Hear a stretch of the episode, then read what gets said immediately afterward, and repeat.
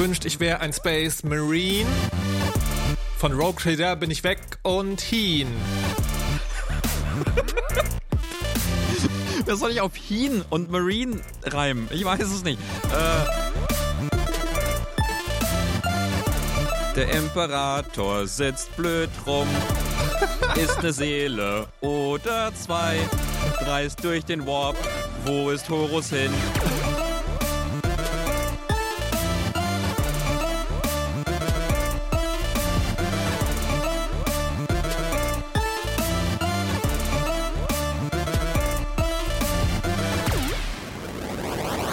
Ja, hallo und herzlich willkommen bei dieser zur Schaustellung deutschen Gaming Hip-Hops par excellence. Ich begrüße Oh am Mikrofon Das wär so MC sad. Kogel. Wow, das wäre so, sa- das wäre, das ist, hallo, hallo und ähm, es tut mir leid. Hallo, Entsch Entschuldigung, Entschuldigung nein, nein, für nein, diesen. Nein. Dennis, du musst, Okay. du musst, äh, du musst es wie alle, alle großen Künstler unserer Zeit machen. sei Precht, sei Kanye, finde dich geil. Das ist, Ich glaube, ich glaube, das ist der, das ist der Weg, ähm, wie wir der Moneyboy des Gaming werden. Der Moneyboy, vielleicht ist das das Ziel, aber wo, liebe Leute, seid ihr eigentlich gelandet? Ihr seid gelandet bei In die Fresse, kluge Gedanken zu schönen Spielen. Alle zwei Wochen nehmen wir uns das vor.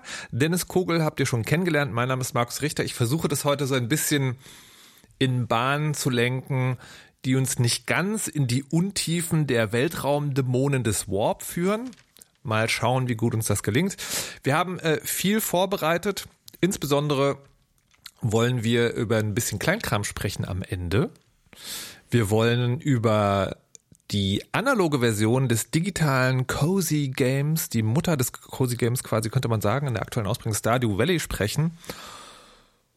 Und uns mit dem zweitgrößten CRPG, wofür steht das C eigentlich, beschäftigen, das dieses Jahr Computer. Es steht für Wirklich? Computer, was komisch ist, weil alles ist ein Computer, das, aber, das ist, das aber ist sehr seltsam. in Abgrenzung zu, es kommt aus Japan und ist auf einer Konsole. Es ist Quatsch. Es ist Quatsch.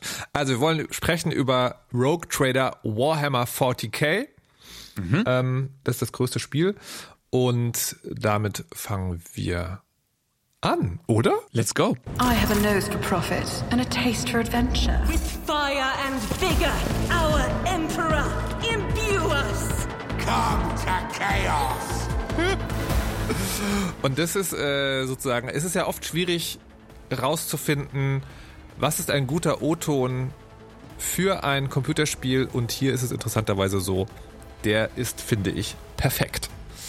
Denn er schreibt, er beschreibt, was das Spiel macht. Man ist ein Freibeuter und man wird vom Chaos versucht, aber eigentlich ist alles ganz anders. Ja, äh, Rogue Trader, ein ähm, Rollenspiel von Owlcat, die äh, sich einen Namen gemacht haben mit den Pathfinder-Rollenspielen. Also das ist so ein bisschen, wenn man so ein bisschen einen Schritt zurücktritt, gibt's quasi so die, ja, die großen Rollenspiel-Hits, so die, die es, die es so gibt. Jetzt natürlich Baldur's Gate und so.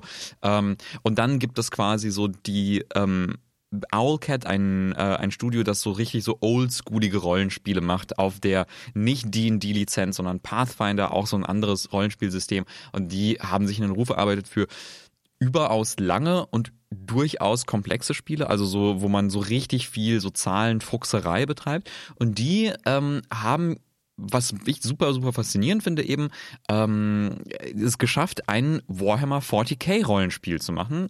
Ne, basierend auf, kommen wir später zu nochmal, aber basierend eben auf den Tabletop-Spielen, auf den Armeespielen und ganz vielen anderen Spielen, ähm, wo ja Space Marines im Weltraum gegen bösartige Dämonen und andere Sachen kämpfen ähm, und noch komplizierter und so weiter und so fort. Wenn euch jetzt sozusagen, wenn ihr treue HörerInnen seid und euch denkt, ja, Moment mal, aber dieses Ding, dieses Pathfinder, das kommt mir doch, das habe ich doch neu schon mal gehört. Korrekt. Als wir den, äh, die Herleitung von Baldur's Gate 3 gemacht haben, also warum das interessant ist, haben wir sozusagen die, die, äh, die Welt der isometrischen Rollenspiele vor euch aufgespannt. Also man Stimmt, guckt ja. so von schräg oben Ja, auf das ja, ja. Spielfeld, man steuert eine Party, die Kämpfe sind rundenbasiert, es gibt mega viele Dialoge. Baldur's Gate war damals sozusagen the pinnacle und seitdem versuchen das viele Leute nachzumachen und es gab zwei Nachmachspiele, die gut waren, nämlich einmal äh, Larian, die jetzt Baldur's Gate 3 gemacht haben, mit Divinity Original Sin und eben die Pathfinder-Spiele, die auch sozusagen diesen Baldur's Gate Fix von damals irgendwie so, so ein bisschen angesprochen haben. Genau. Und jetzt, wir, wir wollen es so machen, weil es mega komplex ist. Wir wollen jetzt erstmal nur über das Spiel sprechen. Ja, als, als fast als wäre es ein ganz gewöhnliches Computerspiel. Und wir gehen aber sozusagen, falls ihr es interessiert und weil es uns interessiert, hinterher noch sozusagen in die Welt von Warhammer. Und das Spiel fängt an, wie ich finde, mit einem fantastischen Kniff. Weil in den meisten dieser Rollenspiele, ja, wo du einen eigenen Held erstellst und dann eine Gruppe steuerst und dann die Welt retten musst, dann bist du ja sozusagen, dann bist du ja meistens so ein, so ein Niemand. Ja, so ein Bauernsohn. Stimmt, du fängst an, Level, du bist Level in 1. Eine komische Ja. Elitidenkammer eingesperrter irgendjemand. Ja, ja. Also niemand weiß es und du musst jetzt sagen, den Ruhm erarbeiten. Hier geht es sofort los. Du kannst Mhm. so einen Charakter erstellen, der auch eine Hintergrundgeschichte hat, die, was ich ein bisschen anstrengend fand, auch sich in Werten widerspiegelt. Man hat am Anfang das sozusagen schon das Gefühl so, oh nein, wenn ich hier einen Schritt falsch mache, dann fehlen mir die plus fünf in Arcana Superiorität in Level 23. Anyways, egal. Man hat also einen Charakter und dann wird man im Spiel begrüßt mit, es ist total egal, was du bis jetzt gemacht hast, du bist das Erbe einer Freihändlerin. Ah ja, okay, denkt man Aber, dann. aber selbst was du vorher gemacht hast, ist, du bist ein richtig, richtig hohes Tier in dieser Welt. Also quasi die Auswahl ist, ich weiß nicht, ob ich alles zusammenkriege, aber die Auswahl ist, du bist entweder ein heldenhafter slash bösartiger Kommissar der Armee. Das sind die Menschen, die Leute auf dem Schlachtfeld exekutieren, um die Moral zu steigern und hast dir damit einen schrecklichen Namen erarbeitet. Oder du bist ein Adliger und irgendwie Chefkopf eines Hauses oder so. Oder du bist irgendwie ein Kirchenoberhaupt. Du bist einfach so ein Bischof oder sowas in der Art. Ähm, kann man sich jetzt ausdenken, was, ob das jetzt gut oder schlecht ist. Und äh, oder du bist irgendwie ein, äh, ein, ein, ein Zauberer, ein Psioniker, was auch total selten ist. Also quasi, du bist schon von Anfang an äh, ein oder ein Admiral, so, ne? Also du bist von Anfang an schon wer. Ich war ein Oder ein- schrecklicher Kommissar. Wer warst du? Ich war ein Verbrecherkönig. Das gibt's Ah, auch ein noch. Verbrecherkönig, Es gibt auch sozusagen jemand, natürlich. jemand, der äh, und das ist ganz lustig, da denkt man so, aha, Verbrecherkönig, das sind also, das ist hier der kleine Anfang, ja, du kommst aus der Gosse. Nein, du bist ein Verbrecherkönig. Du kannst am Anfang der Charakterstellung auch auswählen, was ist deine Heldentat und was ist dein, Ja. sozusagen dein, dein schlimmster Ja, Fail. ja. Und meine Heldentat war, ich habe erfolgreich irgendwie den Kampf um ein ganzes Sternensystem gemanagt, indem ich irgendwelche krassen kriminellen Dinge abgezogen habe und so. Ja. Genau, das, man ist so krass. Und das Lust, das ist sozusagen, ne, also du bist schon krass. Und habe gesagt, nee, jetzt wird's noch krasser. Und dann, ähm, also, minor Spoiler, äh, man tritt als potenzieller Erbe an, ja, einer Freihändlerin, die also ein riesiges Raumschiff steuert und das ist so, das ist so Star Wars Level riesig. Also das Raumschiff hat mehrere tausend Besatzungsmitglieder und sieht aus wie eine fliegende gotische Kathedrale gekreuzt mit einem überdimensionierten Ersten Weltkriegskanonenboot. Ähm, und man tritt deren Nachfolge etwas schneller an, als man äh, das so dachte. Und dann ist man in so einem, und das ist, das ist so lustig, weil wir beschreiben das jetzt, wenn ihr keine Ahnung von Warhammer 40k habt, dann ist das wahrscheinlich so, hä? Aber so macht das Spiel auch.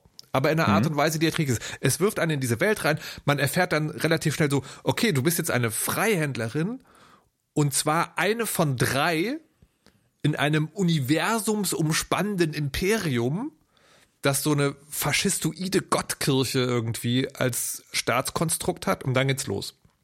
Und dann ist es tatsächlich relativ klassisch erstmal. Ähm, Dinge passieren, Leute kommen um, wer war das? Es gibt Verrat, wo ist der Verräter hin?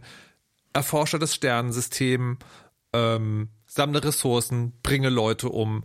Und dann ist es so ein klassisches All-Cat-Rollenspiel und also jetzt ganz platt beschrieben, ja. Es gibt Dialogszenen, und die sind wirklich sehr klassisch. Du siehst das Spielfeld und klickst dich durch Dialoge, kannst Entscheidungen treffen. Je nach deinen Skills gibt es andere Dialogoptionen. Und es gibt rundenbasierte Kämpfe, die lange dauern und äh, ich glaube, also ich habe das Gefühl, schon relativ unvermeidbar sind. Also es ist halt nicht so eine Welt, wo du kannst vielleicht vorbeischleichen. Du kannst dich vielleicht irgendwie äh, klug anstellen, eine diplomatische Zunge haben, sondern es gibt halt Kämpfe. Und du, die Skills sind eher sozusagen, das Setup für den Kampf wird verändert, nicht es passiert etwas völlig anderes. So, Genau. Was ich vielleicht noch, noch zu den Ja. Kämpfen sagen, sagen würde, ist, ähm, wenn man, wenn man sich, also es ist hier so ein bisschen deep into Owlcat Territory, Ja. so, so wir, be beware, ein wildes, ein wildes, ein wildes, eine wilde Eulenkatze könnte sich anfallen. Nein, also bei den Owlcat-Spielen, ich habe sie selber nicht gespielt, aber ich habe oft gelesen, dass Leute die Kämpfe bemängelt haben als etwas, das ständig passiert und dass es oft da so, so Filler, Filler-Kämpfe gibt, ne? Also, also einfach so Kämpfe um des Kämpfens willens, so fast schon so Final Fantasy-Style, du läufst rum, mach mal einen kleinen Kampf so zwischendrin. So, der ist nicht interessant, aber klick mal ein paar Mo- Monster weg in so rundenbasierten Taktikkämpfen. Hier ist es schon so, dass die Kämpfe versuch, versuchen, versuchen, Ja. ähm, äh, eher so in Richtung Baldur's Gate zu gehen, also dass jeder Kampf so ein bisschen was Besonderes hat und dass man herumtaktieren muss und so weiter und so fort. Also quasi, ähm, da haben sie einen großen Fokus drauf gelegt, dass die Kämpfe auch interessanter sind. Ob das gelingt, äh, reden wir später vielleicht. Okay, okay, genau. Ähm, gut, gut, dass du diesen Nachsatz äh, noch gemacht hast. Ähm, genau so. Und dann andere, andere sozusagen All-Cut-Eigenschaft. Äh, Dennis hat es am Anfang schon erwähnt, lang. Das Spiel ist sehr lang. Und So zwar fucking lang. ist es so, dass, ähm, dass ich, ich, also ich erzähle ne, Menschen, die bei eurem Podcast schon länger zuhören, ich erzähle mal meine Computerspielgeschichte, dass ich mal so dachte, äh, bei meinem ersten äh, Durchlauf von Final Fantasy VII, als ich am Ende angekommen war, stellt sich heraus, nein, das war nur Akt 1. Ähm, ich habe hier das erste Spiel gefunden, wo es noch schlimmer ist. Und zwar, ich, ähm, ich rez rezensiere das Spiel tatsächlich für den Deutschlandfunk Kultur nach dieser Aufnahme, aber bevor ihr diesen Podcast hört. Ähm, und die so, also so eine Daumenregel ist für Leute, die viele Spiele rezensieren, ist mindestens acht Stunden. Ja, dann kannst du das Spiel sagen. Und ich, ich sehe das immer so gut, weil ich die Spiele komplett im Audio mitzeichne und deswegen unten sozusagen die Uhr läuft von meinem Aufnahmeprogramm. Was soll ich sagen? Als meine Pflichtzeit in Anführungszeichen um war, war der Prolog zu Ende. Und wir reden hier nicht vom Akt 1, sondern wir reden zur Vorgeschichte zum Akt 1, den ich, und ich muss das zugeben, nicht geschafft habe und auch nicht schaffen konnte, weil Dennis hat mir erzählt, das dauert 20 Stunden. Und ich will jetzt kurz sagen, Genau. ich, ich, ich gebe gleich ab. Also, also Prolog, ja, sieben Stunden Prolog ist, du erforscht dieses Schiff. Und hey, es ist irgendwie eine gotische fliegende Kathedrale von den Ausmaßen eines Wolkenkratzers. Es ist schon okay, dass es länger dauert. Dann kommt Akt 1. Akt 1 ist, du bist in einem Sonnensystem und erforscht, doch, Sonnensystem, und erforscht das. Und dann gibt es so klassisch, also es gibt ein großes Ding, aber es gibt viele kleinere Dinge, die kannst du vorher machen. Und dann gibt es sozusagen so, so eine Art Finale, äh, also ein Prolog, der ein Finale hat. Das ist auch so mega geil. Ja. Äh, nee, Akt 1 der ein Finale hat. So, und dann beginnt Akt 1 und ich dachte sozusagen, okay, das Spiel ist so. Aber nein, dann wird es ganz, ganz anders. Und Dennis, der Mensch mit der meisten Zeit von uns beiden, hat es schon gesehen. Was passiert dann?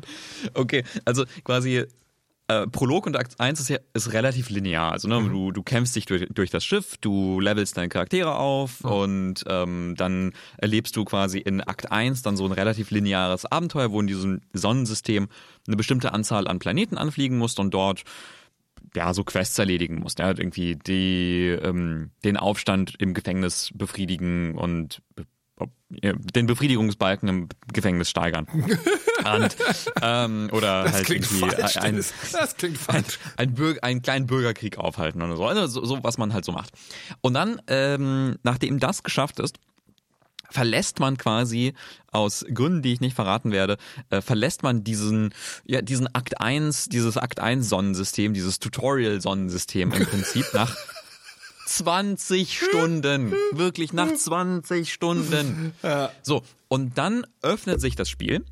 Ähm, und wird quasi tatsächlich zu diesem Rogue Trader Spiel. Weil dann ist es so, okay, du bist jetzt der Anführer, die Anführerin deines ähm, Freihändler-Imperiums. Ja. Ähm, du hast verschiedene Aufgaben, weil da verschiedene Charaktere zu dir kommen. Zum Beispiel ein äh, Inquisitor, ähm, das natürlich genauso bösartig und fies klingt, wie sich der, wie beim halt, was man so bei Inquisitor denkt. Und der sagt, wir müssen die Heretiker ausmerzen, die hier äh, im System sind. Ähm, das ist unsere große Aufgabe.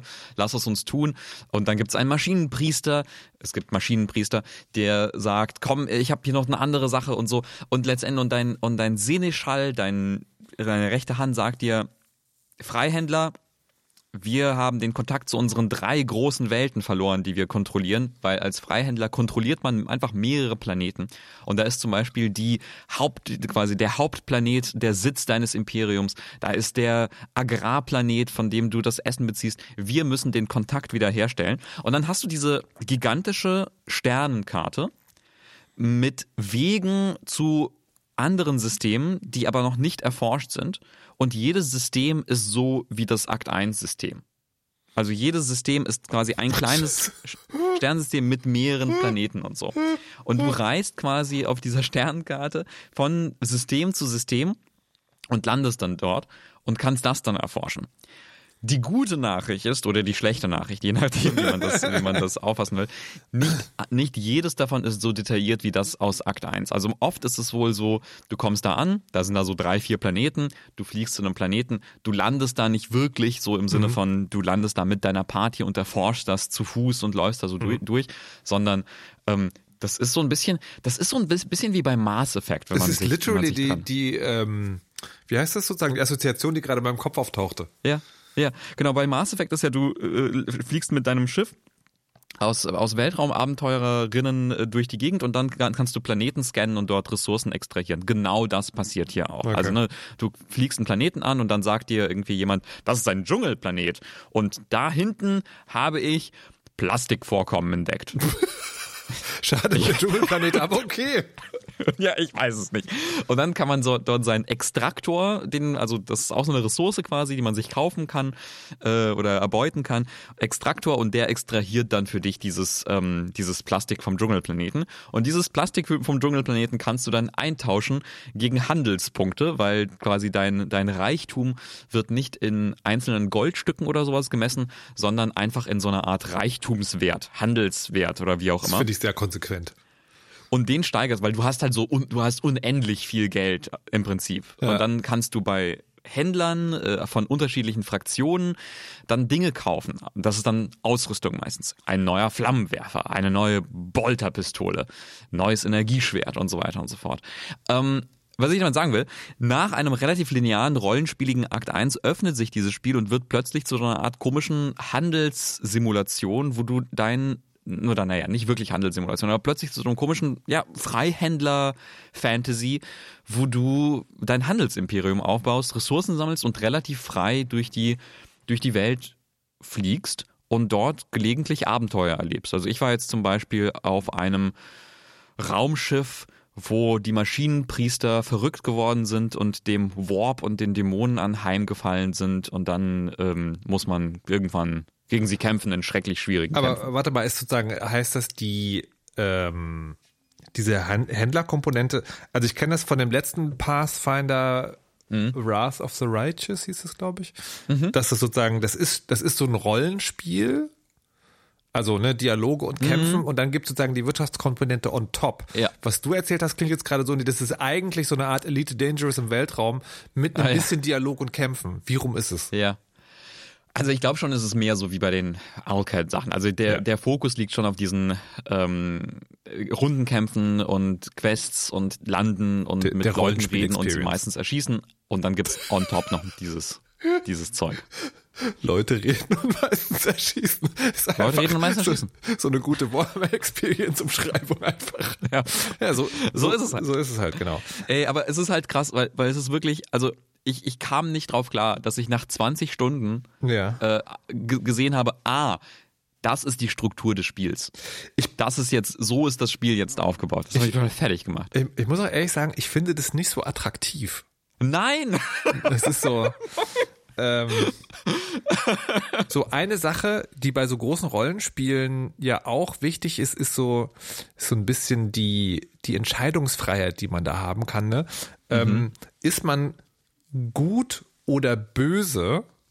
Und die Frage stellt sich hier so ein bisschen anders. Die Frage stellt sich nämlich, ist man hier dem Imperator treu oder ist man Heretiker? Ja, also wir, über die Spielwelt reden wir gleich noch so, so ein bisschen genauer, aber es ist eben so, das ist halt so ein Kirchenstaat, in dem man spielt und die sind sehr fremdenfeindlich, sehr blutrünstig, sehr inquisitionär. Und man kann halt dem Imperator folgen oder man kann sozusagen mit Dämonen paktieren. Und dieses Spiel hat noch eine dritte Ausrichtung, nämlich man kann gut sein. Gut zu Menschen. Also human. Ich weiß nicht genau, wie man es beschreiben soll. Und äh, Ja. Dennis und ich hatten vorher besprochen, dass wir, äh, um da ein bisschen Einblick haben zu können, uns das aufteilen, wer gut und wer böse ist. Und nee, Entschuldigung, falsch. Wer imperiumstreu ist und wer Ja. Heretiker wird. Und ähm, Dennis hat sich für den Imperiumsweg entschieden. Oder ich habe Goldener Thron all the way. Goldener Thron all the way. Wie hat sich das angefühlt? Ist das für dich sozusagen, es, es ist ja, ich möchte noch eine Sache kurz sagen. Bei den meisten Rollenspielen ist es ja so, es gibt sozusagen so einen klassischen guten Weg, den man absehen kann. ne? Das ist, das ist die Geschichte, wie sie eigentlich erzählt werden soll. Und alles andere wirkt so ein bisschen wie, hier weicht man vom Weg ab. Ne? Also ja, du kannst böse spielen, aber hm, wie war Imper Imperiumsspiel für dich? Und vor allen Dingen, wie dicht lag Imperium in diesem Spiel und das gute TM in anderen Spielen übereinander? Ähm, nicht. Also Imper also quasi einen Im imperiumstreuen, einen imperiumstreuen Helden zu spielen in äh, Rogue Trader ist wie wenn man den mörderischsten, wahnsinnigsten Schlechter in einem anderen Spiel spielt. Also de deine Antwort, wenn man imperiumstreu ist, äh, ist deine Antwort eigentlich jedes Mal, wenn irgendwer kommt, zu sagen, was zur Hölle, ich erschieß dich gleich. Moment, halt, halt, stopp, ich verurteile dich jetzt zu, zu Tode. Das, das geht ja gar nicht. Und alle sind so, ah, fuck, oh nein. ähm, genau, also ich habe, ich ähm, bin nicht nett. Man schreit alle ständig an. Man äh, bringt andauernd Leute um. Wenn jemand äh, ankommt und Probleme hat, sofort exekutieren, äh, nicht reden, alle alle zum Tode verurteilen. Als krönender Abschluss von Akt 1 äh, habe ich äh, eine Welt zerbombt. Also habe, habe eine Welt zerstört, den oder im, im äh, Warhammer ähm, Jargon den Exterminatus befohlen. Ja. Meine andere Option wäre, ähm, helfen Menschen zu evakuieren. Ich war so, nein, äh, wir müssen äh, die, also die Welt, diese Welt wird jetzt zerbombt. Wow. Ja. Ich finde ich find, ich find das sehr lustig, weil ähm, also die, die Welt von Warhammer funktioniert ja so, es gibt halt dieses Imperium mit seiner Inquisition und, und äh, faschistoiden Kirchenstaat. Und der Grund, warum das so ist, ist, dass die Aliens alle mehr oder weniger gefährlich sind. Insbesondere gibt es Überlichtgeschwindigkeitsreisen durch den Warp. Und wenn man das macht, kann man sich mit Dämonen ähm, infizieren. So, also ganz, ganz grob der Überblick. Und Her- Heretiker sind also sozusagen ne, die Ketzer. Und das wirkt ja erstmal wie, okay, äh, Schutz vor Dämonen und Heretiker sozusagen gegen den Imperator. Was ich festgestellt habe, ist also ja, wenn man Heretiker spielt, dann ist sozusagen, ne, also irgendwann, also relativ weit vorne erscheint so eine dämonische Gestalt in einer sehr schwierigen, brenzligen Situation und sagt, wie sieht's aus? Ich könnte dir Macht geben und dich herausholen oder du bleibst weiter in diesem brennenden Schiffsdeck und dann kannst du gucken, wie du klarkommst. Ich so, ja, nimm mich mit, I'm all yours. Und das ist sozusagen so klassische Dämonenverführung. Aber dann habe ich mich so, also ich versuche immer sozusagen gleich so ein bisschen Rollenspiel, also äh, Aspekte reinzubringen. Da habe ich mir tatsächlich überlegt, in diesen ganzen Situationen, ne, also es, es gibt so ein Ding, ähm, da, also Randnotiz, kein, kein wichtiges Wort, da findet man so einen Offizier, der der letzte Überlebende seines Trupps ist. Und dann gibt es sozusagen die Imperiumsantwortmöglichkeiten so, okay, wenn du der letzte Überlebende bist, dann bist du offensichtlich ein Verräter. Ich schieße dich ins Gesicht. Ähm, und als Heretiker, wenn ich das nicht nur übersetze als sozusagen mit Dämonen paktieren, sondern auch sozusagen das Imperium unterminieren, dann gibt man immer so diese Antwort, das ist schon okay. Ne? Es waren besondere Umstände. Oder man kann auch, wenn man so, so Lagebeschreibungen einholt, man ist ja wirklich so ein, so ein mächtiger Mensch. Ne? Du kannst ja, wenn du irgendwo hinkommst, kannst du sagen, so kannst du ja befehlen, so sagen, sag mal, wie die Lage ist, und dann wirst du dafür zur Verantwortung gezogen. Du kannst aber auch so die Frage stellen, so, Ah, du glaubst also, dass der Imperiumsvertreter auf diesem Planeten einen schlechten Job gemacht hat? Dann sind die Leute immer so mega vorsichtig, weil sie, weil das halt, ne, so, ah, du bist ja auch vom Imperium und kann man das jetzt sagen und so weiter und so fort. Aber wenn ich versuche, an jeder Stelle die Dialogoption zu wählen, die dieses faschistische Regime so ein bisschen unterminiert und so ein bisschen Zwist sät, dann Mhm. habe ich das Gefühl, als Heretiker tendiere ich eher zum klassisch Guten, weil man die Leute halt aus diesen Situationen herausholt und nicht ins Gesicht schießt. Was ich, Ja. sehr, was ich sehr lustig fand und mich so ein bisschen überrascht hat. Ja, was mich dann überrascht hat, war, ähm, dass ich irgendwann, also ich finde, ich finde die die die, Gu- die guten in Anführungszeichen Ja. in, bei Warhammer finde ich lustig. Also ich, ich finde sie nicht nicht toll, aber ich finde ich finde sie unterhaltsam in ihrer hanebüchen hanebüchenen ähm, Gewalt in ihrem komischen in ihrer Gewaltorgie gegen alles. So finde ich irgendwie witzig, dass irgendwie ihre Antwort immer ist alles ins Gesicht schießen, alles niederbrennen. Also finde ich irgendwie unterhaltsam, weil das so Deppen sind, die halt einfach furchtbar sind. Ja.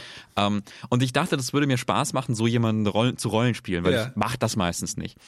Ähm, und ich kam da auch so an Momente, wo ich dachte so, ich, ich kann das jetzt nicht mehr. So, so ich kann nicht mehr, das geht. nicht So, ich kann das, weil irgendwann gibt es eine Stelle, da äh, sagt man, ja, ähm, da gibt's irgendwie, da gibt's irgendwie Kinder, äh, Kinder von äh, Leuten auf deinem Schiff, die gestorben sind im, äh, im, im, im Kampf. Und die sind sehr traurig. Und dann ist die äh, Ordensschwester, die du dabei hast, ist so, wir sollten mit den Kindern sprechen. Und ich bin so, ich tue alles für diese Ordensschwester, weil ich bin ein fanatischer, imperiumstreuer Depp.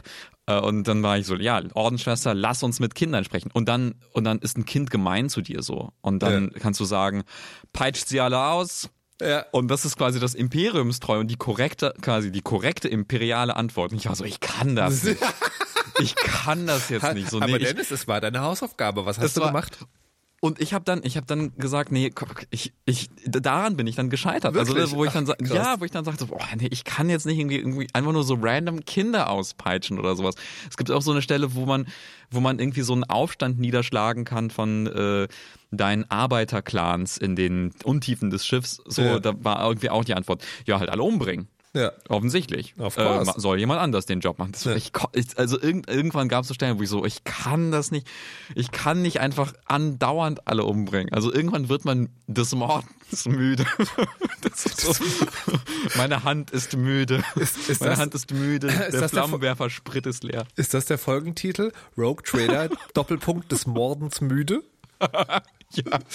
Ähm, okay, interessant. Ich, ich glaube sozusagen, jetzt ist der Zeitpunkt, wo wir sozusagen abbiegen müssen ins, äh, sozusagen, so ein bisschen in diese Hintergründe. So, liebe HörerInnen, wenn ihr an der reinen Games-Perspektive interessiert seid, ja, weil jetzt kommt, kommt wirklich so ein kleiner Ausflug in die Hintergründe von Warhammer 40k, dann, äh, wir setzen eine Chaptermark zum Fazit zum Computerspiel. Jetzt müssen wir aber abbiegen.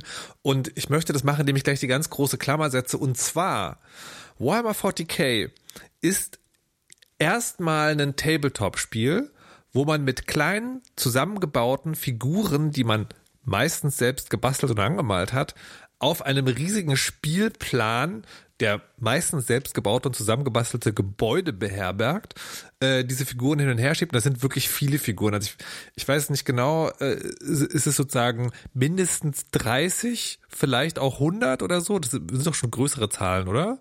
Ja, ja, ja. Ja, genau. So. Und das war aber nicht immer so. Oder doch, nee, das war von Anfang an so. Das war aber nicht immer so geplant, weil es gibt den Erfinder, der heißt Rick Priestley, glaube ich, der die- die ursprünglichen, äh, die ursprünglichen Spielregeln ähm, entworfen hat. Und der ist als erstes zu Games Workshop, was die Firma hinter äh, Warhammer 40k gekommen ist, hat gesagt, lass uns ein Spiel machen, das ist so eine Art Rollenspiel mit vielen Kämpfen. Ich würde es Rogue Trader nennen. Man spielt mit weniger Figuren. Es gibt so einen Rollenspiel-Hintergrund. Und das ist so eine Art, die Leute sitzen um den Tisch und und spielen im Prinzip so eine Art Rollenspiel. Aber es gibt halt, ist es halt sehr, sehr, sehr kampflastig. Und Games Workshop war so, nein, lass uns was machen, wo man viel mehr Figuren, aber dafür viel weniger Geschichte hat. Und dann ist das passiert und dann, also 87 ist das passiert und seitdem ist gibt es dieses Tabletop. Das hat aber ein unfassbar komplexes Hintergrunduniversum, mehrere Romanreihen. Ähm, wir können auch vielleicht gleich einen kurzen Geschichtsabriss machen. Und dieses Spiel ist aber jetzt quasi das Zurückkehren zu diesen Wurzeln. Man, man spielt halt eine Party, also wenige Figuren, die sehr viel Geschichte erleben, aber auch sehr, sehr, sehr viel kämpfen. Und das finde ich sehr lustig. Und damit sind wir bei, was ist eigentlich Warhammer 40k inhaltlich betrachtet? Ähm, ja, das ist, das ist sowas, ich weiß nicht, ich finde Warhammer 40k ist eine der faszinierendsten Spiel, fiktiven Spielwelten und ähm, eine, die mich immer wieder ähm, also immer wieder fasziniert und immer wieder in so YouTube-Rabbit-Holes auch wirft, weil ich dann immer mal wieder so stundenlange YouTube-Videos darüber gucke, obwohl ich selber gar nicht, ähm, gar nicht mehr Warhammer sammle, aber es mal gemacht habe in meiner mhm. Jugend.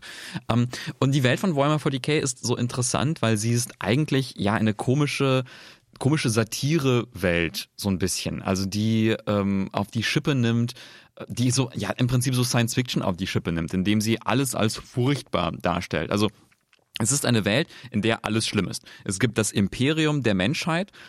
Das ist einfach faschistoid. Also das, ist, das sind einfach Faschisten im Weltraum, die furchtbar sind. Also es gibt diesen Imperator. Der Imperator ist ein Untoter, der irgendwie mit magischen, lebenserhaltenden Maßnahmen noch irgendwie am Leben gehalten wird.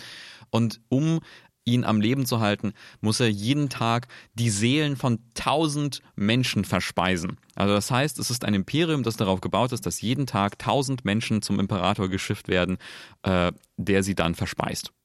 Ähm, und es gibt Space Marines, die viele kennen, weil das ist so das Aushängeschild, äh, das Aushängeschild von Warhammer 40k. Das sind diese gepanzerten Superkrieger. Das sind so ähm, literally Übermenschen also quasi mit äh, ver verbesserte, gigantische ähm, Megamenschen, die ähm, ja im Prinzip so Weltraumcops sind. Weltraumcops, die auf Planeten geschickt werden, um dann Leute nieder, Aufstände niederzuschlagen und ähm, das Imperium zu beschützen. Aber das Imperium zu beschützen bedeutet eigentlich auch einfach alle Zivilisten umzumorden. Also quasi, du warst einmal in Kontakt mit einem Dämon, du bist zum Tode verurteilt. Das ist das Imperium. Und man könnte sagen, okay, das sind ja dann offensichtlich die Bad Guys dieser Welt. Aber dann sagt man, nein, weil dann gibt es ja das Chaos und die Heretiker, die auf der anderen Seite sind. Das sind schreckliche Dämonen, die die Welt und das Universum zerstören wollen. Und die sind offensichtlich sehr, sehr schlecht. Ähm, und, und schon da sieht man, okay, also da gibt es nicht so wirklich Good Guys. Sind vielleicht die Aliens okay? Nein, die Aliens sind genauso furchtbar. Es gibt zum Beispiel ähm, die schrecklichen Dunkelelfen, die Dark Eldar. Äh, die kommen auch im Spiel vor, in Rogue Trader. Ähm, und das sind so äh, irrsinnige BDSM-Folterleute, die wo, also quasi, wo die, der Hintergrund ist, wenn die Dark Elder am Horizont auftauchen und deinen Planeten überfallen, dann bringen sich reihenweise Menschen um, weil sie denken so, oh nee, darauf habe ich jetzt keinen Bock. So, das kann man, das kann man jetzt vergessen. Ich möchte nicht, dass ich gefangen genommen werde und in einen Stuhl verwandelt werde, an dem ich äh, und dann quasi ein lebendiger Stuhl bin, auf dem Leute sitzen aber für ist, tausende Jahre. Aber ist es dann nicht irgendwie noch schlimmer, weil die äh, weil die Dark Elder sozusagen Angst haben, dass ihre Seelen vom Chaos verschlungen werden und oh nein, nein, die Dark Elder sind so Chaos, cool Stuff. So, wir sind äh, wir äh, wir sind okay mit äh, unserem unserem ganzen Chaos. Dann gibt es die Elder. Das sind die, die sind, die sind die, das sind quasi die Weltraumelfen. Okay. Die haben aus Versehen, die haben so, also der Hintergrund ist, sie haben so viel Party gemacht, dass sie aus Versehen einen Chaosgott geboren haben, nämlich Slanesh, den ähm, schrecklichen Sexgott der Gott des schrecklichen Sexes. Ja, er, mit dem gigantischen Befriedigungsbalken. Ich, ich, hatte das irgendwo gelesen, dass, dass die, äh, also die El, also alle Elder, sowohl die einen als auch ja. die anderen, sozusagen haben so Seelen und diese ja. Seelen, wenn die sterben, werden in so Seelensteine gebunden, damit die nicht irgendjemand, irgendeiner bösen Gottheit sozusagen anheimfallen und dann aus, ausgelutscht oder äh, Ja, genau, das sind, das sind die Elder. Nee, genau, genau aber, aber, aber alle. Nee, ja. Genau, und, und ich hatte, ich hatte gelesen, dass die Dark Elder sozusagen äh, so viel Schmerz verursachen, weil sie von dem Schmerz leben, um sich unsterblich zu machen. Ah, um ja, okay, das kann sein. Also so ganz, ja. so ganz mega seltsames Zeug. ja. ja.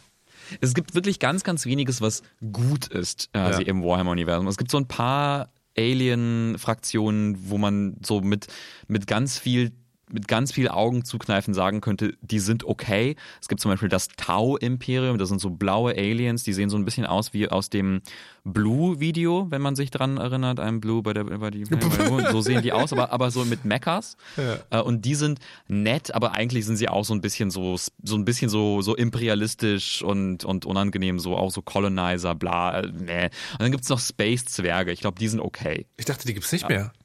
Die gibt's jetzt wieder neu. Wieder. Ah, es ist, es ist genau. ein Durcheinander. Und ja, und es gibt natürlich diese ganzen Romane darüber, wo, wo es um ähm, quasi in, in, was interessant ist, ist in dieser in dieser schrecklichen schrecklichen Welt ähm, was fun ist, gibt es ja dann trotzdem interessante Figuren und interessante Persönlichkeiten, die irgendwie durch diese Welt äh, gehen. Also da gibt es zum Beispiel Inquisitoren, die fantastische Abenteuer erleben oder sowas. Da gibt es Romane ähm, oder Söldner oder es gibt so eine Art Dirty Dozen, ne, so so zum Tode verurteilte, so eine Suicide Squad im Prinzip, im, äh, äh, die halt immer, immer wieder Abenteuer erlebt und so. Also so, solche solche Geschichten. Und ich finde diese Welt einfach total faszinierend. Und, und das Irre ist sozusagen das ist also schon auch als Faschismus äh, Satire irgendwie entstanden.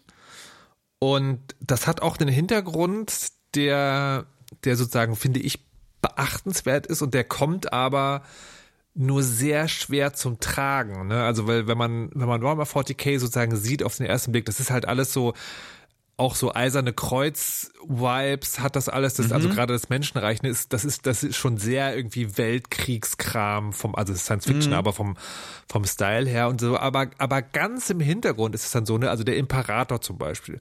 Der Imperator war so eine Art Gott, Gottkind, Gottkönig, der die Welt, also der die Menschheit sozusagen in so ein Zeitalter der Wissenschaft äh, holen wollte, wo alle frei sind, alle aufgeklärt sind, also der Religion gehasst hat. Ähm, und dann gab es aber sozusagen so ein Riesen-Event, die Horus Heresie. Das wäre, würde nochmal eine halbe Stunde dauern. ähm, und aufgrund dessen ist sozusagen sein halbtoter Leichmann in diesen goldenen Thron eingesperrt worden, weil man ihn als Leuchtfeuer im Weltraum braucht, damit man nicht im endlosen Warp versinkt. Und dann, ja, stimmt das auch noch. Und dann, ja, und, aber das Interessante sozusagen ist, dann hat die Menschheit gemacht, was die Menschheit macht sie baut um etwas, was eigentlich das andere wollte, einen institutionellen Apparat mit möglichst faschistischen Zügen. Ne, und man, man könnte sozusagen auf den ersten Blick noch sagen, na gut, aber die müssen ja diese Inquisition, weil die Dämonen, aber wenn man sich das wirklich anguckt, ist es schon so, da ist ein faschistisches Regime um des faschistischen Regimes willen entstanden. Und das hat dann so diese morbide Faszination, aber dahinter sozusagen ist schon die große Kritik an der Menschheit sozusagen, ihr kriegt es einfach nicht hin alles, was ihr anfasst, verrottet und brennt.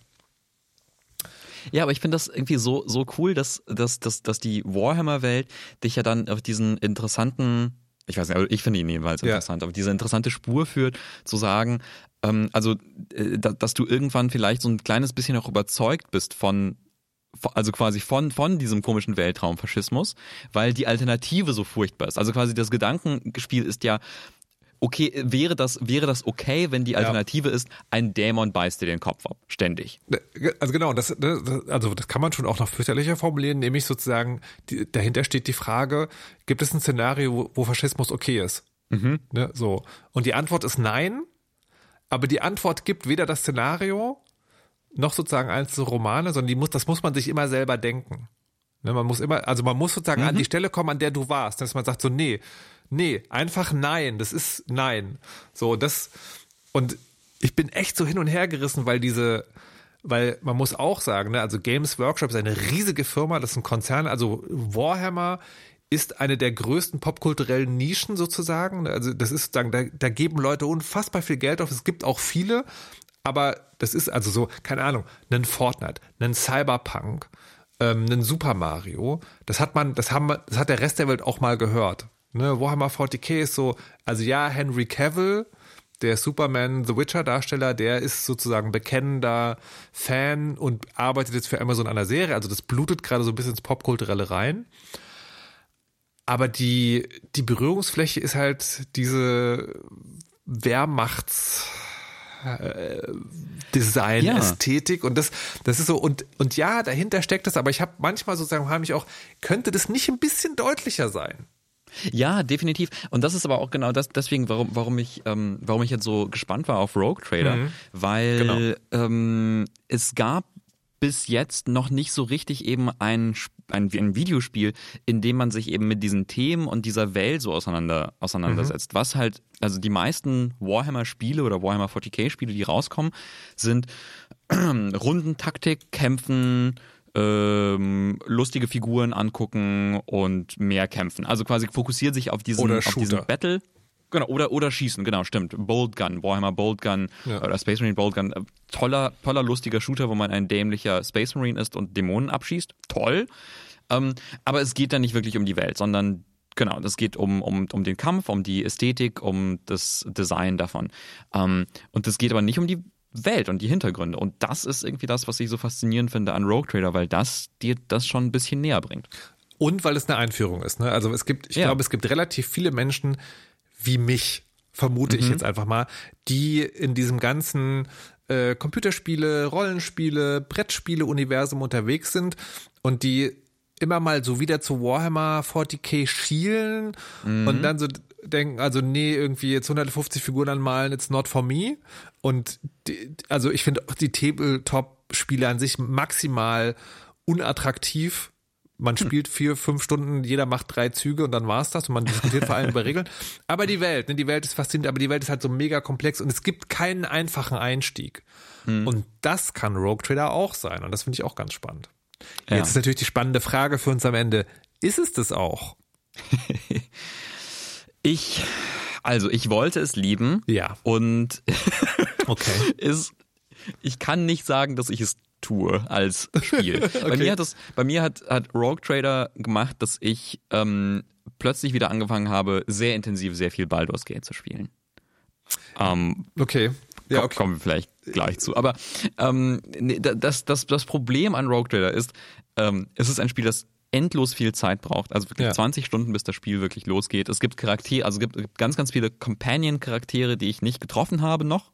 Äh, und ich finde, es ist auch ein bisschen ein, ein umständliches Spiel. Also ich hasse das Level-Up, die Level-Up-Mechaniken. Du, du le- levelst deine Charaktere auf und dann hast du so eine, so hier wähl eine Fähigkeit aus, eine von 40 oder so oder 50 Fähigkeiten. Das ist so gigantisch groß und die Fähigkeiten sind auch immer so, ja, äh, hier äh, plus 5% geteilt durch diesen einen Wert auf den kritischen Schaden minus das mal zwei, wenn du, wenn, wenn der Gegner diese ähm, diesen Debuff hat oder was auch immer. Und bist du, was? Ja. Ich will, ich will, doch- ich weiß gar nicht, was das bedeutet alles. Also Und man muss, ja, man, das mal sechs. man muss der Fairness halber sagen, sozusagen, es, es gibt diese mega komplexen Menüs und es gibt dann immer sozusagen einzelne Dinge, die haben einen grünen Daumen. Oh, ja, Also ja. im Sinne von, "Ma- maybe that's Stimmt. good for you, aber man weiß es halt nicht. Also, das heißt, Also es ist überkomplex und sehr, sehr lang, sehr umständlich. Man muss, man muss es sehr wollen. Hm. Ähm, aber es ist schon, es ist, es hat schon auch geile, geile Sachen. Hm. Also es, ich glaube, es ist, ich glaube, es ist ein Owl-Cat-Spiel. Ja, ich habe äh, genau, ich habe äh, eine, also äh, man mag ja immer Kontroverse, ich muss aber ins selbe Horn tuten. Ähm, Die, das hat Spaß gemacht. So und dann mir ist eine Sache passiert, wo ich dir, oder du hast es glaube ich eh nur als Potenzial angepriesen. Also was ich sagen wollte, ist die Kämpfe. Ähm, die Kämpfe haben sich dann doch schnell angefühlt als Kämpfe um der Kämpfe willen und die waren nicht so spannend Ja. wie, und jetzt komme ich gleich zum nächsten Punkt bei Baldur's G3. Ähm, so, und jetzt, und das ist sozusagen eigentlich das große Fass, das ich aufmachen möchte. Es gibt eben diese isometrischen Rollenspiele, ja, viel Dialog, schräg von oben, viele Kämpfe oder auch nicht, riesige Welt. Und wenn du 2023 so ein Spiel rausbringst, und das tut mir leid, dann musst du dich mit Baldur's Gate 3 vergleichen lassen. Also das ist ja ein völlig anderes Szenario, aber es ist halt diese Kategorie von Spiel. Und da, und ich sage das jetzt sozusagen auf einer, auf einer sehr abstrakten Metaebene, was Old Cat Games mit, ähm, mit Rogue Trader gemacht hat, ist ein weiteres Old Cat Game, ja. Das ist also irgendwie, das sieht schöner aus ein bisschen. Ähm, das hat das Thema gut umgesetzt. Das will ich wirklich nicht in Abrede. Das ist wirklich gut. Also inhaltlich gesehen.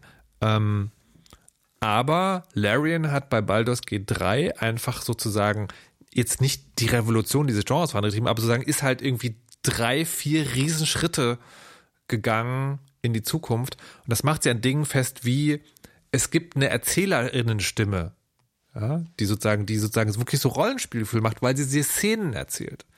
Es gibt, ähm, wenn in den Dialogen sozusagen siehst du, die sind viel häufiger vertont und du siehst die Charaktere und die haben noch eine Mimik. Die ist nicht immer gut, aber es gibt es. Die Kämpfe haben meistens eine Option, sie zu umgehen. Die ist manchmal sehr kompliziert und nicht immer offensichtlich, aber es gibt sie und die Kämpfe an sich sind spannend. Also es, ist, es, es gibt sozusagen eben nicht acht Kämpfe gegen Rebellen, sondern du kämpfst halt gegen die große Hexe, die im Vorraum auch ein paar Kobolde hat. Und dann kämpfst du nie wieder gegen eine große Hexe, die im Vorfeld ein paar Kobolde hat. So. Ähm, und diesen Unterschied muss ich für einen, also in einem Erwachsenenleben habe ich sozusagen im Jahr nur einmal Zeit für ein 130-Stunden-Spiel. Und wenn ich das so entscheiden muss, sorry, it's Baldur's Gate 3 all the way. Ähm, und ich habe für die Rezension habe ich total überlegt, wie wie wie ordnet man das jetzt ein? Und ich glaube tatsächlich über Rogue Trader kann man nicht das macht gar nicht so viel Sinn, das am Spiel selber festzumachen, sondern das muss man so, also muss man. Ich denke das eher in Kategorien. Ne? Und, und eine Kategorie ist ja, das Spiel ist so groß und so gut, dass man es eigentlich jedem empfehlen möchte, der irgendwas mit Computerspielen zu tun hat. Mhm. Auch wenn es ein Genre ist. Also Horizon Forbidden West zum Beispiel, das ist so ein Spiel, wo ich denke, das kann man jedem zeigen. Das kann jeder mal angucken. Das ist dann vielleicht nicht für jedermann, aber das ist so gut gemacht. Schaut euch das an. Ähm, oder eben so Baldur's G3 ist das, ist das fast schon wieder nicht ne, weil das sozusagen, das ist zu nischig, zu lang, zu viel. Ähm, so, dann gibt es diesen Vergleich eben sozusagen isometrische Rollenspiele dieser Art und Weise, also Baldur's Gate-Likes. Und da, ich glaube, wenn es Baldur's Gate 3 nicht geben würde, würde es diesen Fix für mich dieses Jahr total irgendwie gut pushen. Aber es gibt halt Baldur's Gate 3. Und mhm. dann kommt aber diese Kategorie Warhammer-Fans oder solche, die es werden wollen. Und ich glaube, dafür ist es gut. Mhm. Und dafür ist es, würde ich auch sagen, richtig gut. Ne? Also es hat seine mhm. Quirks, aber wenn, wenn du auf dem Dampfer bist und nicht Baldur's G3 sozusagen gerade spielst, dann ist das das Ding. Ja, definitiv, weil es gibt auch nichts, nichts anderes in, in die Richtung. Ne? Also ich habe zum Beispiel, ich, ich habe immer wieder so Phasen, wo ich, weiß nicht, mal so ein, so ein stundenlanges Warhammer 40k Lore-Video gucke. Mhm weil ich das spannend und lustig finde, darüber zu hören. Mhm. Und meine Alternative ist entweder Romane lesen, Armeebücher lesen äh, oder ähm, ja, Taktikspiele spielen, aber halt nichts, wo ich das Gefühl habe, ich bewege mich durch diese Welt. Und ich, ich kann diese Welt quasi erspielen. So. Weil selbst die, selbst das, selbst das Tabletop-Spiel ist ja nicht so. So, du, du hast da, das ist ein Armee-Rundentaktikspiel, ein kompetitives Armee-Rundentaktikspiel, wo es nicht um die Geschichte geht, sondern ich stelle meine Space Marines auf und würfle, wie sie, wie sie schießen. So. Und, und sterben. Es, und sterben. Und also ich kann mir dann irgendwie eine Geschichte dazu ausdenken, ja. so, aber das ist halt, das ist halt was anderes. Und ja, ja, du hast recht. Ich finde, ähm, wenn man halt versucht, also diese Welt erleben möchte, dann ist das gerade so the, the best thing. Ja, genau. Ja. Rogue Trader ist schon okay. Rogue Trader ist schon okay. ja, genau. Nach 20, nach 20 Stunden kommt man dann zu so einem Punkt, wo man sagt, oh ja, ja, das kann man, ja, okay. Ja, ja, okay. Was habe ich mit meinem Leben getan? so, kommen wir nun zu etwas völlig anderem, ja. Also vom irgendwie egal was ich mache, ich werde entweder ins Gesicht geschossen oder mir beißt jemand den Kopf ab zu wie wär's, wenn du eine kleine Farm hättest, die du von deinem Großvater geerbt hast wo du schön irgendwelche Dinge züchtest und Tiere lieb hast und dann bare Rohstoffe sammelst. Und ja, wir reden über Stardew Valley. Stardew Valley, das äh, also wahrscheinlich nicht sozusagen irgendwie ähm, der Urahn aller Cozy Games, aber schon sozusagen das Spiel, das das Genre in den letzten Jahren bekannt und beliebt gemacht hat und immer noch ein großer Klassiker ist, das es auch als Brettspiel gibt. Ja. Ähm, ich war, also ich, ich bin kein großer Liebhaber von Stardew Valley an sich. Also ich finde es faszinierend. Aber ich finde es immer langweilig, das selber zu spielen. Ich Ja. habe Freunde, die das lieben und äh, da hunderte Stunden reingesteckt haben. Äh, und deswegen war ich so ein bisschen skeptisch, als du gesagt hast, ja, ich habe hier so ein ähm, äh, das Stardew Valley Brettspiel bekommen von äh, unserem Freund Light Medium. Ich wollte wenn ich ganz kurz darf, sozusagen der Einstieg. Ja. Es war so gewesen, wir sind irgendwie auf Mastodon irgendwie gekommen auf äh, Computerspiele-Umsetzung, nee, Brettspiel-Umsetzung von Computerspielen. Mhm. Weil eigentlich wollten wir City Skyline spielen und dann ist äh, Lightmedium aufgefallen, dass er davon sehr viele im Regal hat, die, die auch noch teilweise ungespielt sind. Und dann hat er gesagt, willst du vielleicht mal? Na? Und ich Mhm. so, ich kenne da jemanden, der perfekt dafür geeignet wäre. Und here we are. Viele Grüße, Genau, es Lightmedium. vorbei. Genau, vielen, vielen Dank. Äh, Du hast es dann vorbeigebracht, Markus, und wir haben es zu dritt äh, gespielt, du, Iris und ich. Und ähm, das war total gut. Was für ein cooles Brettspiel. Also das Stardew Valley Brettspiel ist äh, ein kooperatives Spiel, wo es darum geht, dass wir alle eine Farm managen, äh, die wir bekommen haben, dann die Wünsche unseres Großvaters erfüllen möchten. Der gibt dir nämlich äh, am Anfang des Spiels so vier Spielziele, die du unbedingt erfüllen musst. Das ist dann sowas wie Freunde machen oder ähm, einen tollen Fisch fangen oder sowas. äh, und das musst du machen. Und dann gibt es quasi in, im Dorf, in dem deine Farm steht, gibt es ein, ähm, ein Gemeinschaftszentrum äh, und das muss man wieder neu aufbauen weil das ist verfallen. Ähm, und das ist so das Ziel des Spiels. Und was man dann macht, ist, ähm, ja, jede Runde, äh, jede Runde schickt man, also äh, diskutiert man so ein bisschen vor sich hin, was man macht und schickt und geht dann mit seinem Figürchen auf bestimmte ja, Orte, um dort Aktionen äh, durchzuführen. Also zum Beispiel kannst du auf deiner Farm äh, dies, äh, das Gemüse gießen und das dann ernten oder du kannst äh, in die Stadt oder ins, ins Dorf gehen und das Gemüse verkaufen oder du kannst fischen gehen oder in die Mine gehen. Also alles so Sachen, die man halt im, in Stardew Valley ähm, macht. Und das, äh, die Idee ist, dass du dann Ressourcen sammelst, die du dann eintauschst gegen Dinge, die getan werden müssen. Ne?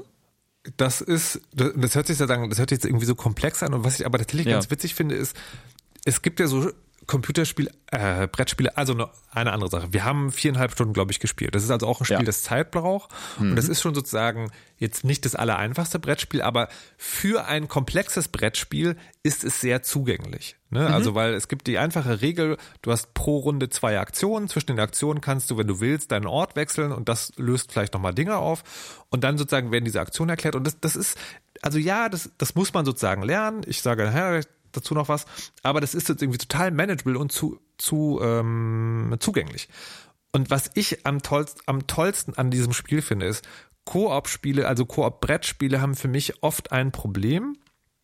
Und das ist, es, oder es, es gibt so zwei Dinge. Das eine ist sozusagen, manchmal haben die doch so einen Gegeneinander-Fokus, ne, weil du musst zusammen ein Spiel machen, aber am Ende zählt halt, kriegst du halt dann irgendwie einen extra Boppelpunkt, weil du hast am meisten Eisen gesammelt oder was. Ähm, und jeder macht so für sich, aber man macht dann für sich zusammen. Und das andere ist, dass manche Koop-Spiele sozusagen sehr ähm, oder, oder wenig Safeguards eingebaut haben für man spielt es zwar zusammen, es gibt aber einen am Tisch, der überblickt das Ganze und der sagt dann allen anderen, was man machen muss.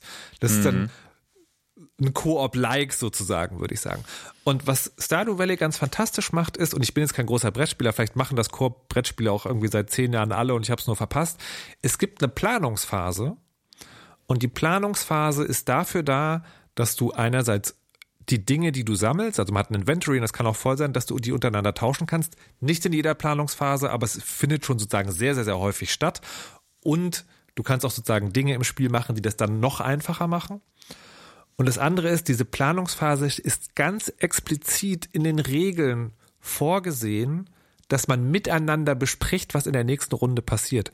Man zieht dann für sich selbst, aber man hat vorher gemeinsam, und das funktioniert wirklich gut, gemeinsam darüber gesprochen, was man machen wird. Es ist also nicht, jeder macht seins und gegenüber sitzt dann jemand, der es besser weiß, sagt, nein, macht es nicht, sondern man spricht es vorher sozusagen. Das heißt, der eigentliche Spielzug ist dann nimmt ganz wenig Zeit ein, weil man halt schon weiß, was man macht. Man sitzt am Mannequin hin, sammelt Dinge ein, löst Trigger aus, resolve die, fertig. Dann das eigentliche Spiel ist diese Planungsphase. Und das ist für mich, was ich daran so mochte. Ne? Also ich übersetze Koop und Brettspielen generell sozusagen mit, man macht da was zusammen, man kommuniziert. Und das finde ich daran toll. Ich weiß zu wenig über Brettspielmechanik, um jetzt sagen zu können, das ist mega gut balanced, das ist nicht so gut balanced. Ich hatte aber sehr viel Spaß und das ist für mich so ein herausstechendes Merkmal. Voll. Ja, es ist wirklich so ein Problem bei, bei Koop-Brettspielen, äh, wo verschiedene Spiele, verschiedene Arten zu finden, das, äh, das zu, zu, zu minimieren oder zu Mhm. verändern. Das ist ein gutes Beispiel ist Gloomhaven. Das ist ähm, dieses kooperative Dungeon-Crawling-Spiel, wo man so mit Fantasy-Helden durch Verliese sich prügelt durch, gegen Monster und so. Da ist es so, dass man immer seine Aktionen, man kann zwar diskutieren, wer was macht, man soll nicht genau sagen, was man, man darf nicht genau sagen, was man macht und man legt Karten verdeckt hin und deckt sie dann gleichzeitig auf, um dann zu gucken, wer macht was und so. Also quasi, man, man hält das so ein bisschen geheim, man soll nur, man soll nur so abstrakt darüber sprechen und jeder hat auch noch so sein eigenes Ziel, äh, das man erfüllen möchte, ähm, das dann macht, dass man nicht immer hundertprozentig kooperativ und nur das Beste für, äh, für das Szenario macht.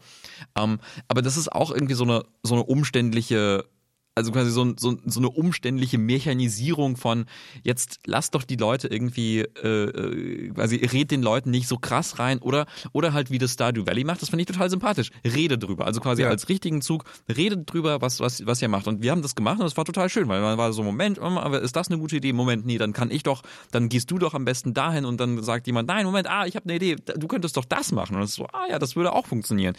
Ähm, und also es hat sich wirklich sehr kooperativ angefühlt und wir hatten eine richtig, richtig gute Zeit. Also ich war total überrascht davon und ähm, ich glaube, ich würde äh, also auch als jemand, der sehr, sehr viele komplexe Brettspiele gerne spielt, das wirklich jedem ans Herz äh, legen. Ja. So, also ist ein schönes, wirklich schönes Spiel. Yes. Ich war auch von mir total überrascht, weil ich bin jetzt nicht so der mega, mega Brettspiel-Guy, aber das, ich, ich hatte sehr viel Spaß. Vielleicht ändere ich auch gerade mein Leben und wir werden in Zukunft ein Werde- Brettspiel. Nein. Ähm, Wirst, wirst ein großer Brettspieler, okay. Genau. So, ähm, das wär's mit den, den wichtigen Dingen, die wir heute zu berichtet haben. Ich habe ich habe noch so ein bisschen äh, bisschen popkulturellen Kleinkram aus dem Spieleleben des Markus. Ach nee, äh, weil wir vorhin drüber gesprochen hatten. Ich werde Ja. gleich noch erzählen, warum ich kein Baldur's Gate 3 äh, ge- gespielt habe. Aber Dennis, du hast ja gesagt, ich, also wir sind heute so ein bisschen in der Zwickmühle. Die Sendung ist schon sehr weit fortgeschritten, aber du hast gesagt, du hast viel Baldur's Gate 3 gespielt und es gab ja auch einen größeren Patch.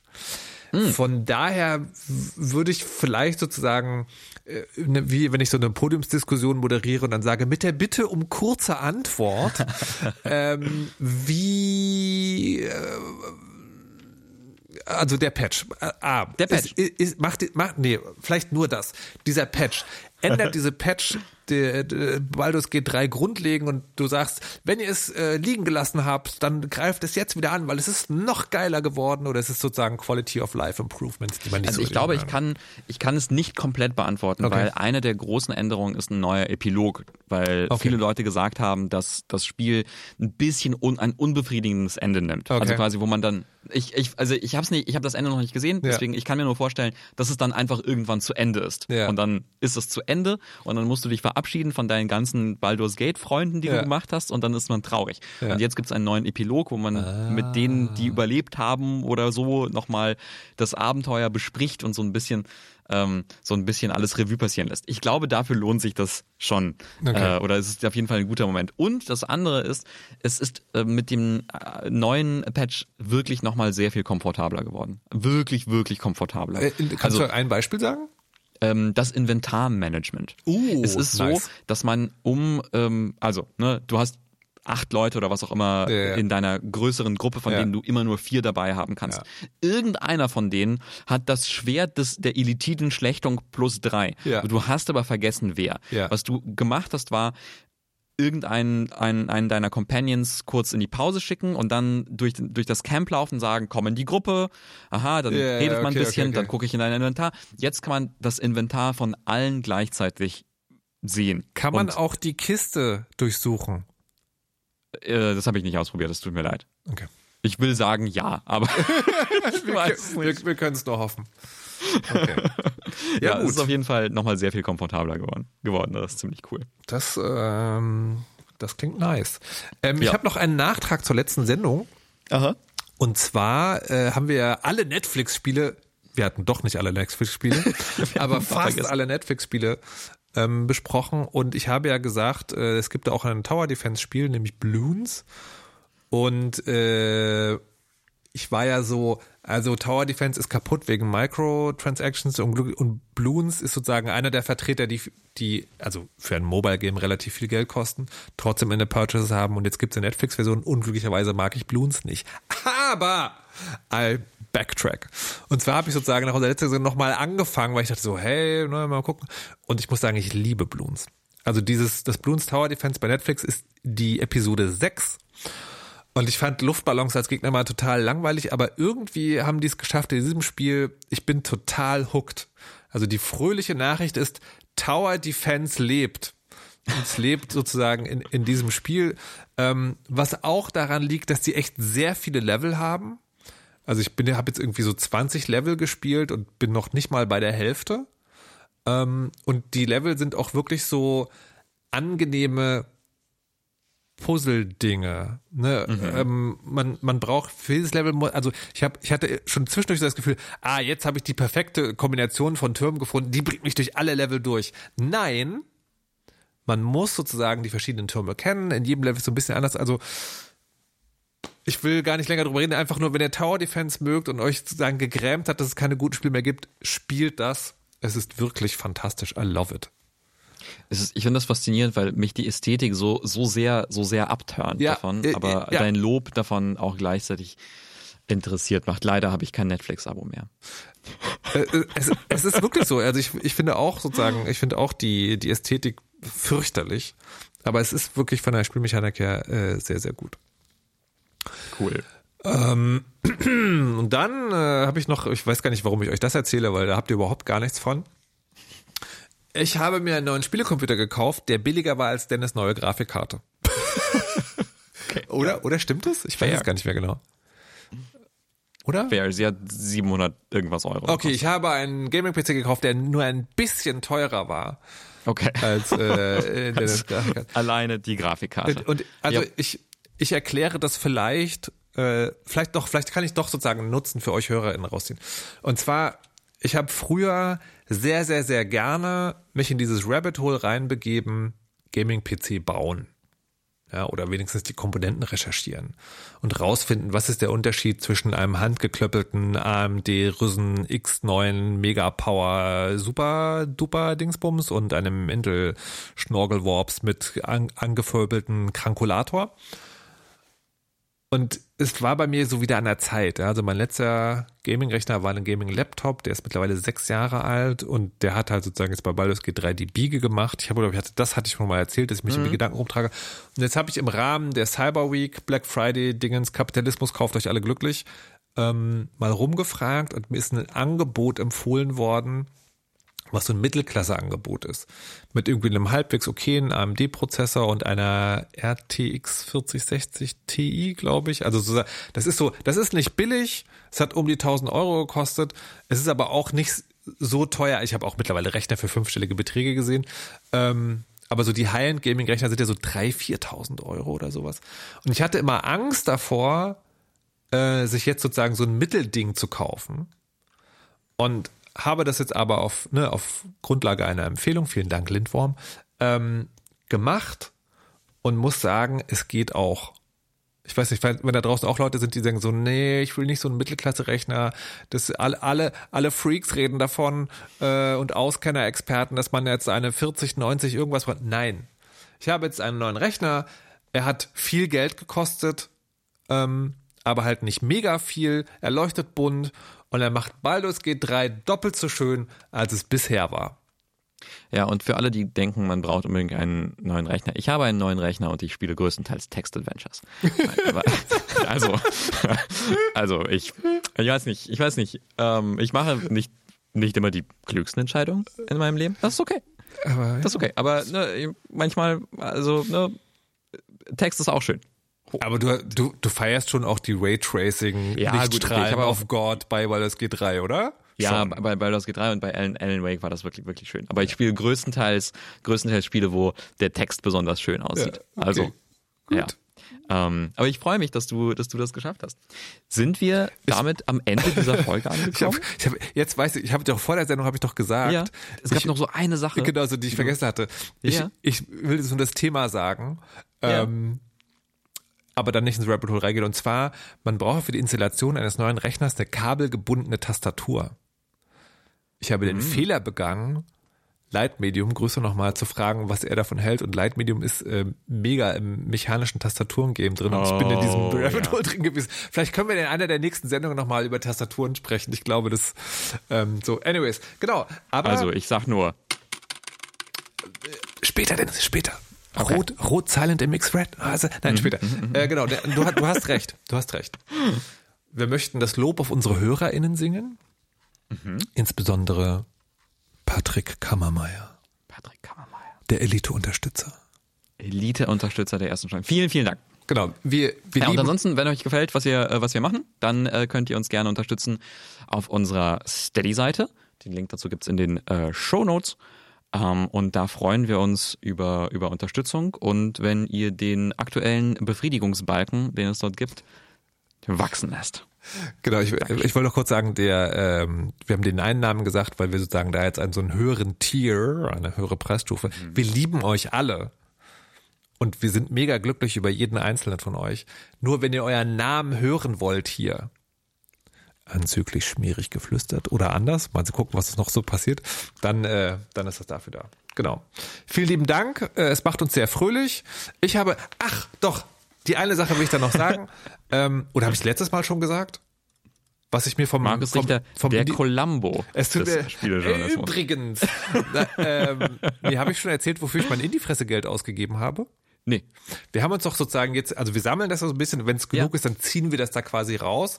Und wir haben aber gesagt, ja, wir machen entweder Sachen für in die Fresse selber oder wir gönnen uns mal was aus dem Bereich mit in die Fresse zu tun. Mhm. Und zwar, ich habe ja Baldur's G3 schon für den PC als Key.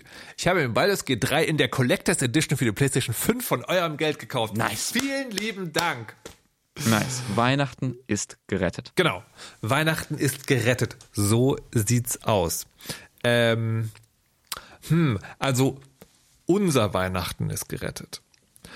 Euer Weihnachten, maybe not so much. Wir müssen euch was gestehen, denn die nächste Folge würde ja eigentlich am 25.12. erscheinen, aber Tut sie nicht, weil äh, in der Woche, quasi in der Woche, wo, wo, in der Vorweihnachtswoche, wo wir dann normalerweise Dinge aufzeichnen würden, kriegen wir es einfach nicht hin, ähm, was, was zu finden, wegen Urlauben, Weihnachtsfeiern, Elternbesuchen und so weiter und so fort. Ähm, es ist eine, ist eine komplizierte Zeit, glaube ich. Äh, da, da kriegen wir es nicht hin, uns, uns zusammenzusetzen. Ähm, deswegen äh, hören wir uns wahrscheinlich, oder ja, deswegen hören wir uns im nächsten Jahr. Genau. Also nächste in die Fresse ganz regulär am 8. Januar wieder in euren Podcatchern. Ähm, genau, bis dahin verbleiben wir euch aber wohlgewogen und ich hoffe, ihr uns auch und wir hören uns dann im neuen Jahr wieder. Spielt recht schön in den Wattetagen. Ähm, und dann viel Spaß, frohe Weihnachten, frohes neues Jahr. Alles Gute, bleibt gesund und bis dann. Ciao. Tschüssi!